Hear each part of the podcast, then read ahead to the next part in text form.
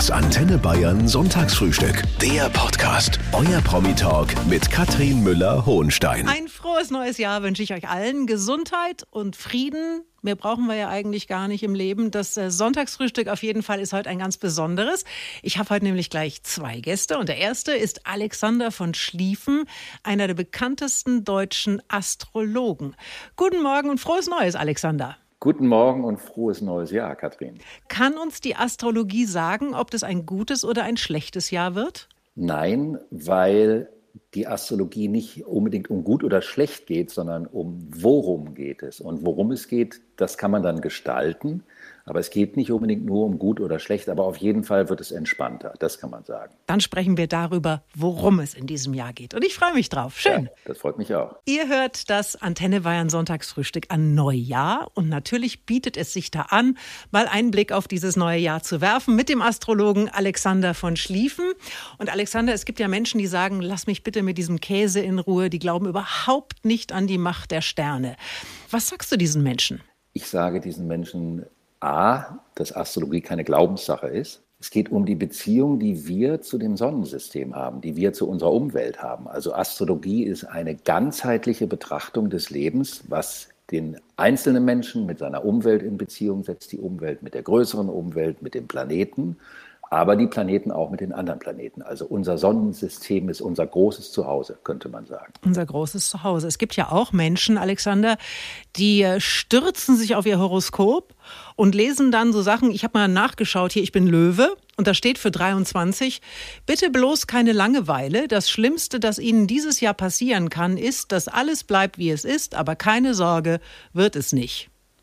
So, was mache ich jetzt damit? Da ist sogar was dran. Ich bin ja nicht so ein großer Freund von der Musikantenstadel-Astrologie, aber da ist etwas dran. Aber das betrifft die Löwen der zweiten und der dritten Dekade, also die in den letzten zehn Tagen des Löwezeichens geboren ja, sind. Ja, bin ich schon mal wieder nicht. Bist du am Anfang? Ja. Ja, dann hattest du das schon hinter dir in den letzten Jahren. Okay. Dann geht es darum, dass man eine, seine Rolle etwas neu zu definieren versucht, weil man sich mit der alten Rolle, die man hatte, also in seinem persönlichen Umfeld, in seinem beruflichen Umfeld langweilt und man möchte etwas experimenteller sein dürfen. Ah, verstehe. Beispiel. Das ist jetzt auch tatsächlich nur ein Beispiel. Also die Menschen, die uns zuhören, die haben alle verschiedene Sternzeichen, zu denen kommen wir dann später noch. Was ich interessant finde, Alexander, dass die Astrologie aktuell total boomt. Also gerade unter den jungen Menschen ist es ein Riesenthema. TikTok zum Beispiel, da geht das durch die Decke. Woran liegt denn das? Das liegt auf der einen Seite nicht daran, wie alle glauben, weil wir Krisenzeiten hätten und die Menschen in Krisenzeiten sich an irgendetwas festhalten wollen, was sie glauben. So wird das gerne argumentiert. Das liegt daran, dass es eine Generation ist, die alle so ab 89, 90 des letzten Jahrhunderts geboren sind.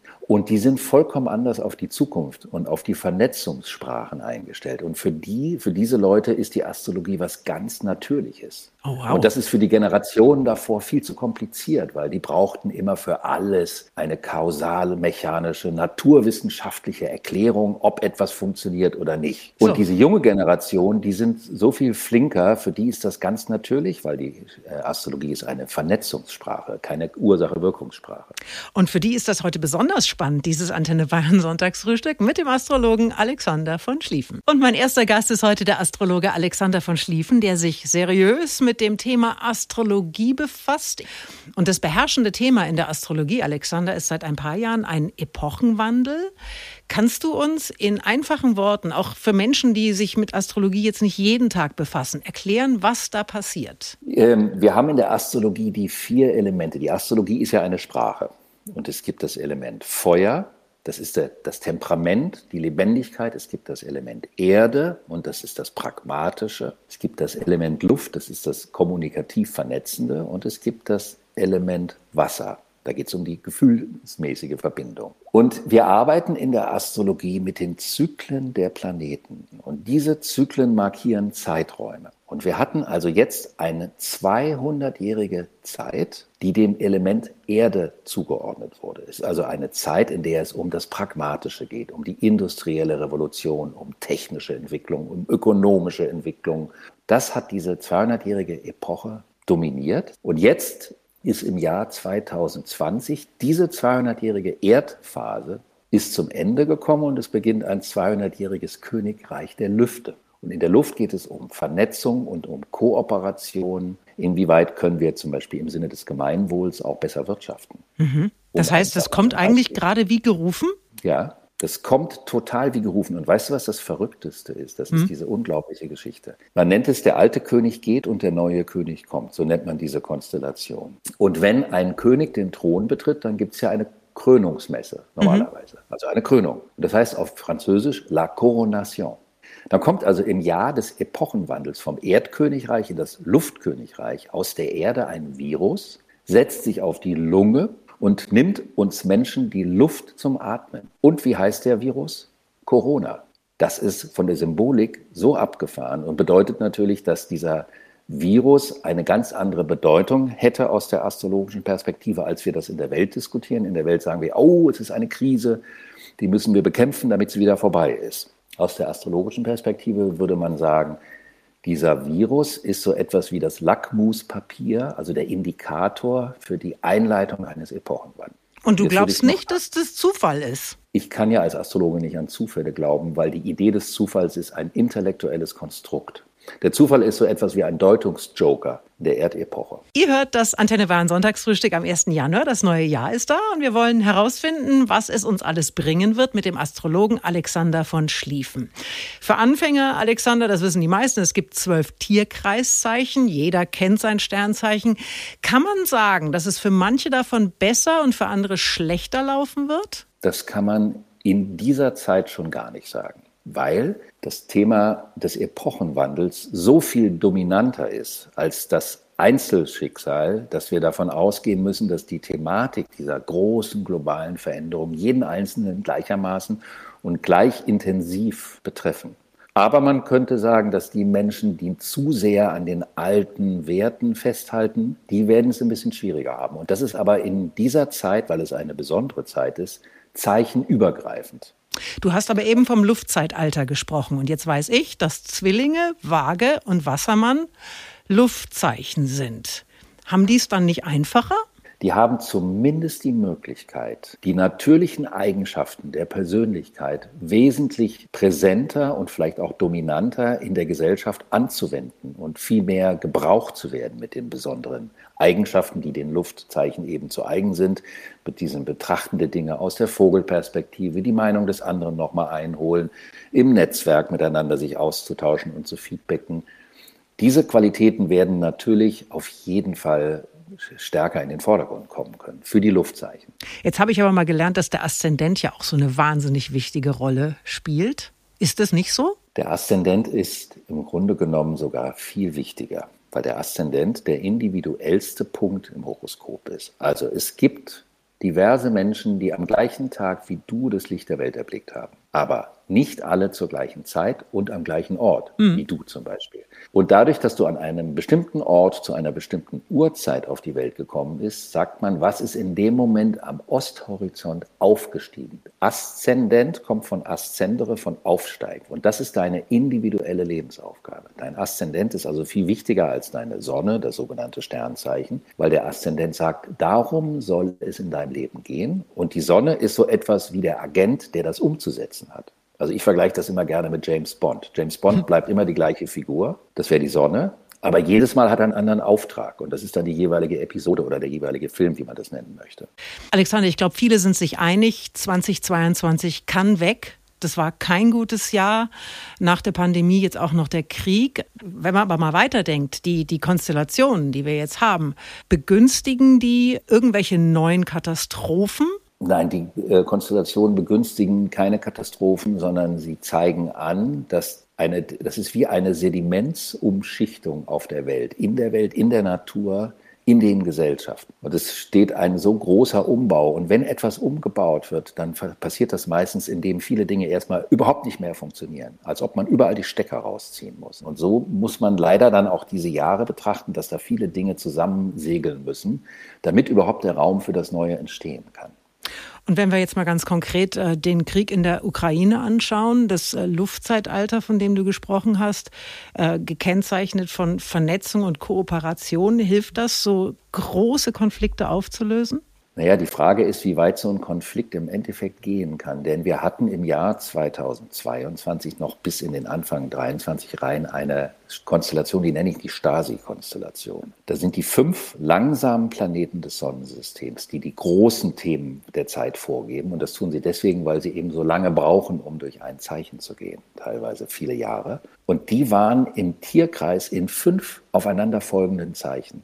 Also wenn man sich vorstellt, du hast zwölf Tierkreiszeichen. Und dann sind die langsamen, die Tonangeber der Epoche, die sind auf fünf Plätzen direkt nebeneinander. Das heißt, wenn einer irgendwo was macht, kriegen das sofort alle anderen mit. Und diese Kettenreaktion könnte man vielleicht auch retrospektiv in ein paar Jahren nochmal betrachten, hat im Jahr 2022 extrem gewirkt. Denn alles, was geschah, hat sofort Konsequenzen gehabt. Und diejenigen, die darauf nicht reagieren und darauf nicht reagieren konnten oder wollten, die werden wahrscheinlich langfristig gesehen das absolute Nachsehen haben. Und zum Beispiel hätte man ja nicht damit gerechnet, dass durch diesen Krieg die NATO gestärkt wird, weil man ja der Meinung war, die NATO ist ein Auslaufmodell zum Beispiel, oder man hat es jedenfalls unterschätzt. Das wäre aus der astrologischen Perspektive eine Konsequenz dieser Stasi-Kettenreaktionskonstellation. Aber nochmal, also hoher Preis, ne? Natürlich. Aber wir haben alle noch nie einen Epochenwandel durchlebt und erlebt. Und deswegen können wir das auch gar nicht richtig einschätzen in dem Moment, wo wir es durchleben und erleben. Ihr hört das Antenne Bayern Sonntagsfrühstück mit dem Astrologen Alexander von Schlieffen. Und jetzt möchte ich mal ganz konkret werden für dieses Jahr 2023, Alexander.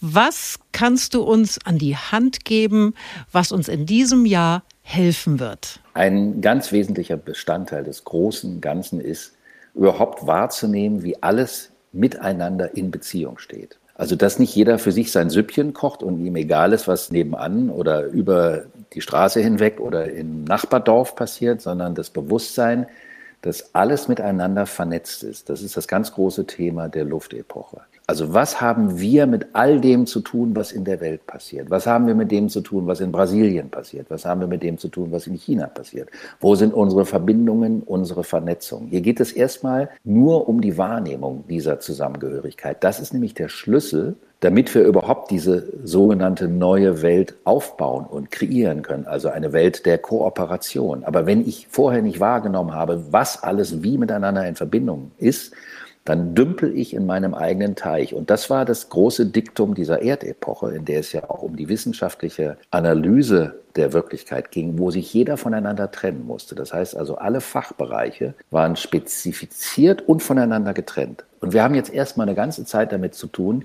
die Brücken zwischen diesen verschiedenen Welten wieder zu schlagen, um dann einen Neuaufbau zu wagen. Und das, was gerade in der Gegenwart passiert, ist eine komplette Dekonstruktion dieser alten Welt, dieser Machtvorstellung der alten Welt.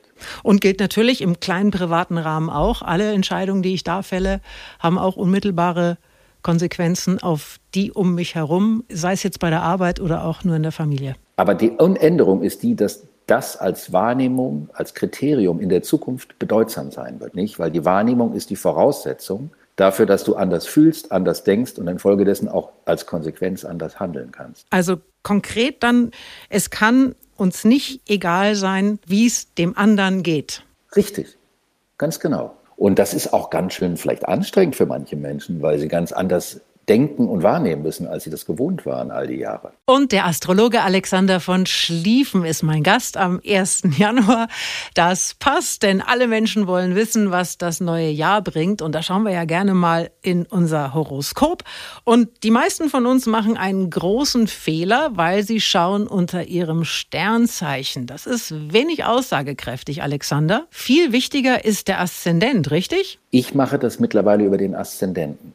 Das heißt, ich mache eine Jahresvorschau für die zwölf Aszendenten und nicht für die zwölf Sonnenzeichen. Und wenn man das über die Aszendenten macht, ist es viel konkreter, weil es konkret um die Lebensbereiche geht. Geht es bei dir um die Finanzen? Geht es um deine Talente? Geht es um dein Zuhause? Geht es darum, ob du neue Ordnung in dein Leben bringen sollst? Im Individuellen, das kannst du über den Aszendenten machen. Und wenn euch das interessiert mit diesen Aszendenten, was Alexander gerade eben schon erzählt hat, es gibt einen wunderbaren Podcast mit der Kollegin Kati Kleff, der heißt Get Happy und da habt ihr genau darüber gesprochen. Also wer ein bisschen tiefer in die Materie eintauchen will, der schaut einfach mal nach unter antenne.de, Alexander. Das ist eine gute Idee.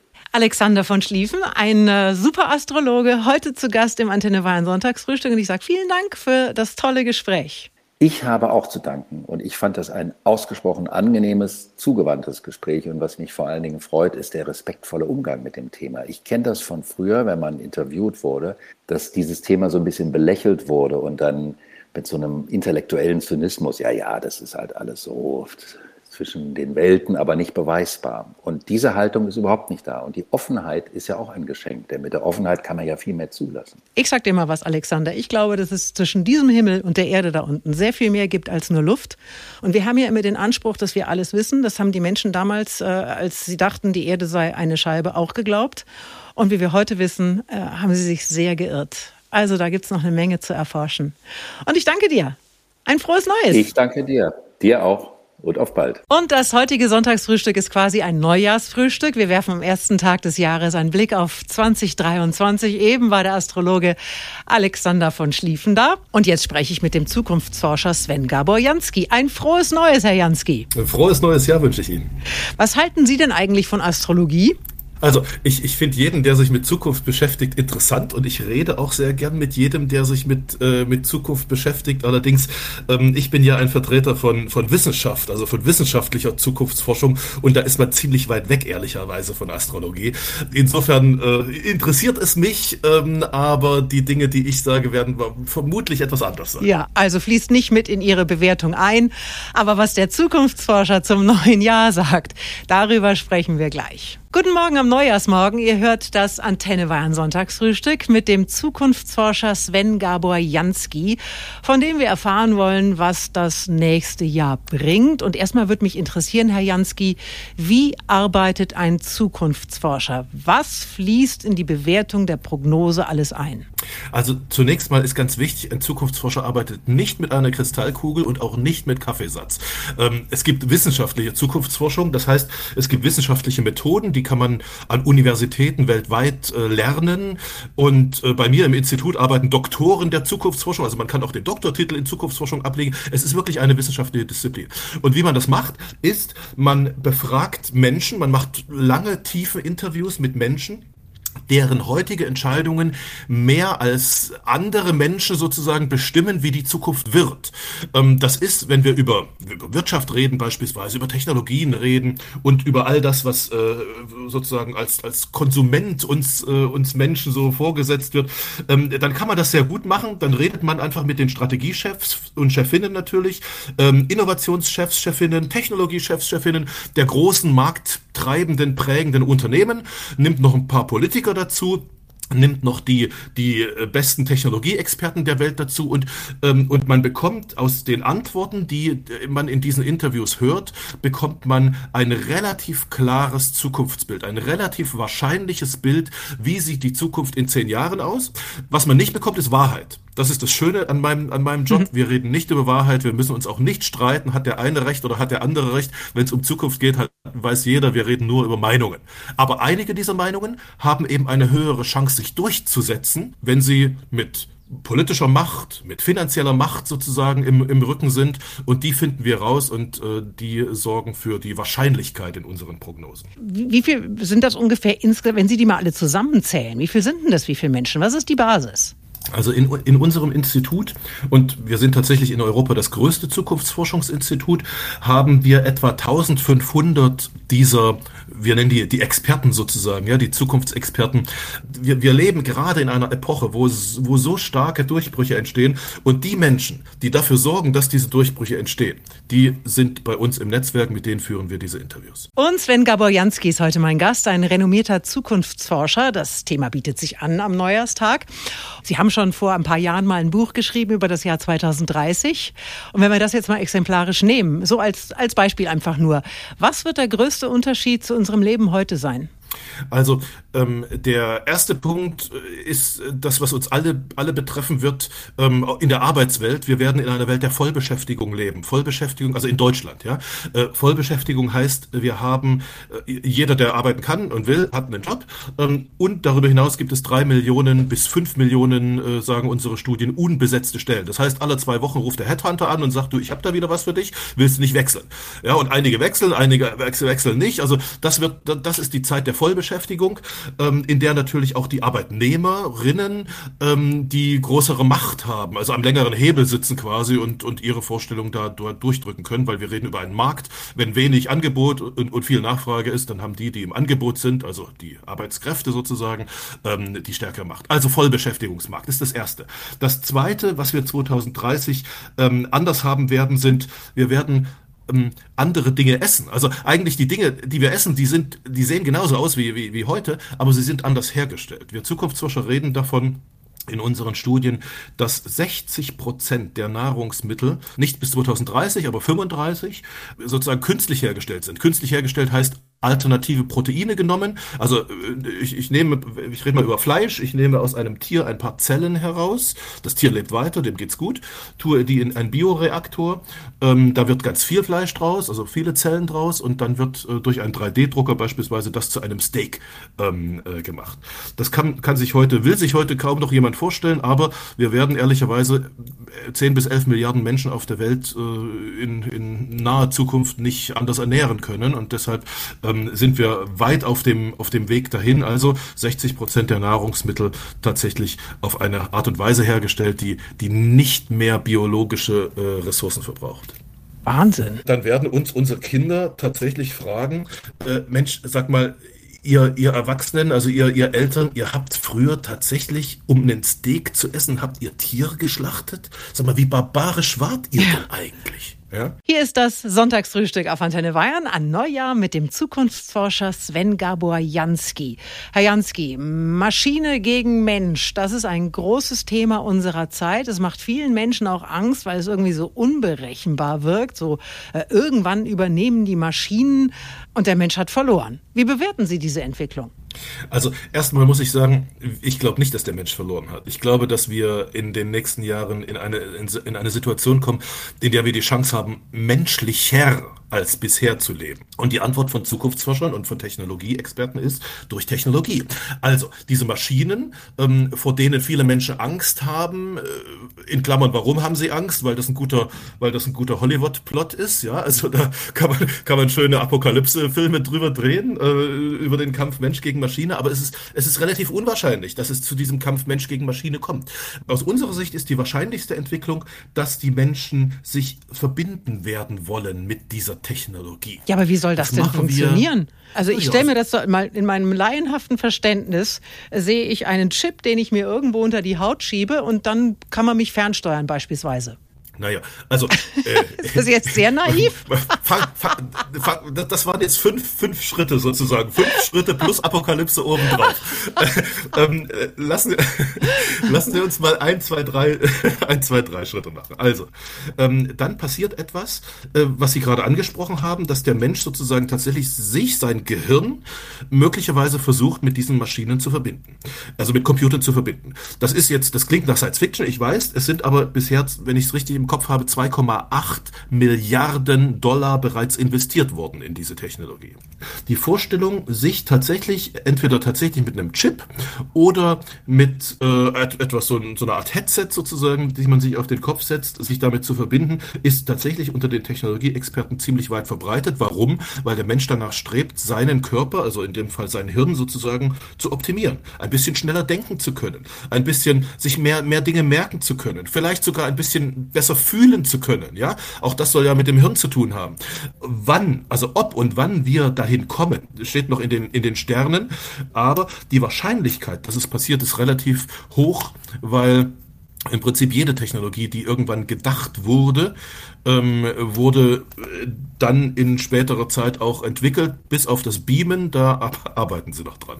Sven Gabor Jansky ist heute da. Er ist Zukunftsforscher und mit ihm schauen wir voraus. Und ich habe neulich gelesen, Herr Jansky, es lebt schon der erste Mensch, der unsterblich ist. Und das werden dann immer mehr. Und irgendwann ist kein Platz mehr auf dieser Erde. Zunächst einmal, stimmt es tatsächlich? Ist der Mensch geboren, der unsterblich ist? Das ist ein, ein sprachlicher Trick, äh, den, wir, den wir hier vor uns haben, sozusagen. Also, was, was dahinter steht, ist die Prognose, dass in der Generation unserer Kinder der menschliche Körper ungefähr 120 Jahre leben kann durch medizinische Technologien. So, wenn jetzt ähm, 120 Jahre sozusagen Lebenszeit meine Kinder haben, nehmen wir mal den, meinen, meinen mittleren Sohn, der, der Bennett, der äh, ist sieben Jahre alt, dann hat er jetzt noch 113 Jahre Zeit. Oder die Menschheit hat 113 Jahre Zeit, um etwas zu schaffen, bis zu seinem Tod, bis zum Tod seines Körpers, etwas zu schaffen, was heute noch nicht geht. Nämlich in einem Computer ein menschliches Hirn nachzubauen. Und wenn wir das geschafft haben, im zweiten Schritt das, was der Mensch im Kopf hat, also im Hirn hat, sozusagen zu kopieren in diesen Computer. In der, in der Fachsprache heißt das Brain Upload. Ähm, das geht heute noch nicht, aber es wird sehr, sehr viel Geld rein investiert. Und 113 Jahre sind eine sehr lange Zeit. Und was passiert dann? Dann stirbt möglicherweise mit 120 Jahren der Körper äh, unserer Kinder, aber eben nicht ihr, ihr Hirn, weil sie es weil es vorher in diesen Computer geladen haben. Das heißt, sie sind, sie sind unsterblich. Ja? Also nicht der Körper ist unsterblich, aber das, was sie, was sie, was sie ausmacht, quasi das, das Ich, wenn man so will, ja, ähm, das könnte unsterblich sein. Und das ist auch übrigens eine, äh, eine, eine Antwort auf die Frage äh, der Überbevölkerung oder also also Überbevölkerung werden wir schon haben. Ja? Wir werden schon 10 bis 11 Milliarden Menschen auf der Welt haben. Das ist, das ist deutlich mehr, als die Welt ähm, bisher vertragen hat. Aber es werden eben keine äh, 100 Milliarden oder 200 Milliarden werden, sondern äh, wenn wir über Unsterblichkeit reden, heute noch, dann heißt es nicht, der menschliche Körper ist unsterblich, sondern quasi das, das menschliche Hirn, weil es irgendwie digital weiterlebt. Fragen Sie mich bitte nicht, wie es digital weiterlebt. Wir, dafür brauchen wir noch 100 Jahre, um es zu entwickeln. Aber die Wahrscheinlichkeit, äh, also diejenigen, die heute daran arbeiten, sagen, die Wahrscheinlichkeit ist relativ hoch, dass das passieren kann. Und die Frage, die noch nicht geklärt ist, ist ja, was passiert mit der Seele? So, da fragen wir dann einen Philosophen und nicht den Zukunftsforscher. Richtig. Ein frohes Neues. Hier ist äh, das Antenne Bayern Sonntagsfrühstück am 1. Januar. Sven Gabor Jansky ist heute da, ein renommierter Zukunftsforscher. Er weiß, wie wir in Zukunft leben werden. Darüber haben wir schon gesprochen. Aber über das Jahr 2023, Herr Jansky, ganz konkret noch nicht. Gibt es irgendwelche Entwicklungen in den nächsten zwölf Monaten, die Sie uns heute schon mal bescheren können, auf die Sie sich freuen? Also erstmal freue ich mich darauf, dass in all unseren Studien, in all unseren Interviews gesagt wird, dass die politische Weltlage nicht schlimmer wird, ja, sondern dass sie besser wird. Und tatsächlich, ähm, wenn man, wenn man selbst, wenn man in das letzte Jahr, in, in 2022 hineinschaut, ja, mit Krieg und Energiekrise und all, ach, ganz großes Drama überall in allen Zeitungen. Wenn man, wenn man äh, wirklich, äh, wirklich dahinter schaut, sind da einige wirklich zukunftsweisende Dinge passiert. Wir haben parallel zu dieser ganzen Energiekrise genau im selben Zeitraum ist mit hoher Wahrscheinlichkeit die Lösung entstanden. Also die Lösung dafür, dass wir im Jahr 2040 auf dieser Welt mehr Energie zur Verfügung haben werden, als die Welt verbrauchen kann. Ja, was ist letztes Jahr noch passiert? Es hat in allen großen Ländern, also allen wichtigen Ländern der Welt, haben sozusagen die Freiheitsfeinde, so nenne ich sie mal, verloren. Also kurz gesagt, wir haben das letzte Jahr so ein bisschen als Katastrophe verstanden, äh, die meisten von uns, aber es ist wirklich ein hoffnungsvolles Jahr. Und das wird so weitergehen im Jahr 2023, jedenfalls nach dem, ähm, was uns unsere Interviewpartner äh, in den Studien sagen. Worauf ich mich am, äh, am meisten freue in der in technologischer Hinsicht, das ist wiederum etwas, was also wir, wir Zukunftsforscher, wir sagen dazu, der, der iPhone-Moment sein könnte im Jahr 2023. Die meisten unserer, unserer Interviewpartner rechnen damit, dass äh, tatsächlich äh, von der Firma, die auch die iPhones herstellt, eine Brille herauskommen wird. Das ist der Anfang von dem, wo wirklich viele davon reden, von diesem, von diesem viel genannten Metaverse, wo wir also Dinge, nicht nur unsere reale Umwelt um uns herum sehen, sondern durch diese Brille schauen, die reale Umwelt sehen, plus hineinprojizierte Dinge, die es eigentlich real gar nicht gibt, die aber irgendwie Sinn machen. Also der Durchbruch für dieses Metaverse. Den erwarten wir Zukunftsforscher tatsächlich, wenn Apple diese, diese Brille herausbringt, weil sie für viele Menschen ähm, genauso attraktiv sein wird, äh, wie dieses iPhone oder all die anderen Smartphones äh, auch sind. Heute ist das erste Sonntagsfrühstück auf Antenne Wahn im neuen Jahr und mein Gast ist der Zukunftsforscher Sven Gabor Jansky, der gerade eben von einem sogenannten iPhone-Moment erzählt hat, wenn Apple vermutlich in diesem Jahr diese, diese Brille auf den Markt bringt. Inwiefern wird diese Brille tatsächlich unser Leben Leben verändern. Wir werden in diese Brille oder durch diese Brille Menschen vor uns sehen, die wir kennen, aber die gar nicht da sind. Also äh, stellen Sie sich vor, ich bin jetzt gerade hier ähm, im, im Urlaub, ich setze mir diese Brille auf und kann mit meinen Eltern und meine Kinder können mit ihren, mit ihren Großeltern, sie können sie in echt, also wirklich in echt sehen, sie können sozusagen sehen, wie sie durch, durch den Raum laufen, sie können mit ihnen reden, sie können mit ihnen, ihnen Spiele spielen, Brettspiele, Kartenspiele, was, was weiß ich. Das sorgt für eine Veränderung äh, in unserem Leben, weil wir weil wir dichter aneinander ranrücken, sage ich mal. Ja, wir, wir reden ja oft davon, dass die Technologie, dass das Digitale kalt ist und uns weiter voneinander entfernt. Ich glaube, genau das Gegenteil ist der Fall. Ja, das ist das, was dieses sogenannte Metaverse äh, in unsere Welt bringt, die eigenen Möglichkeiten stark zu erweitern und, und mit Menschen, äh, mit Dingen sich auseinanderzusetzen, die bisher außerhalb unserer, unserer Möglichkeiten oder außerhalb unserer Reichweite sind. Und deshalb, deshalb sage ich, auch diese Technologie macht das, macht das Menschliche noch menschlicher. Ja, also äh, außerhalb unserer Vorstellungskraft, aber auch, ich muss Ihnen ganz ehrlich sagen, ich kann mir das kaum vorstellen. Ich bin vermutlich einfach nur zu doof.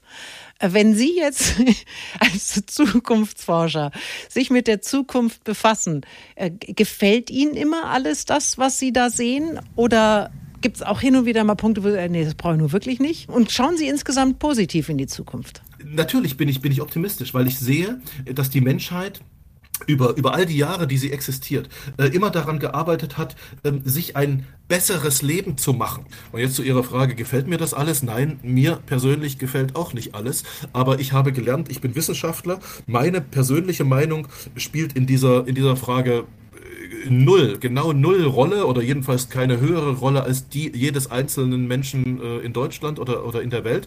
Deshalb habe ich meine persönliche Meinung, meine Moralvorstellung, meine Ethikvorstellung aus unseren Prognosen einfach herauszunehmen. Deshalb macht es überhaupt nichts, wenn ich persönlich da manchmal äh, so ein bisschen sage, oh, muss das nur auch noch sein? Äh, es wird eh kommen, sozusagen. Ja? Ob ich das jetzt gut oder schlecht finde, es, ich habe eh keine Chance, es ich zu sage, Zukunft ist ausweglos. Und danke, Sven Gabor Jansky, der renommierte Zukunftsforscher im Antenne Bayern Sonntagsfrühstück. Und nochmal ein frohes Neues, Herr Jansky. Frohes Neues. Vielen Dank, hat Spaß gemacht. Auf ein großes neues Jahr. Das Antenne Bayern Sonntagsfrühstück. Der Podcast. Jede Woche neu. Jetzt abonnieren oder folgen für mehr spannende Gäste und entspannte Gespräche mit Katrin Müller-Hohenstein.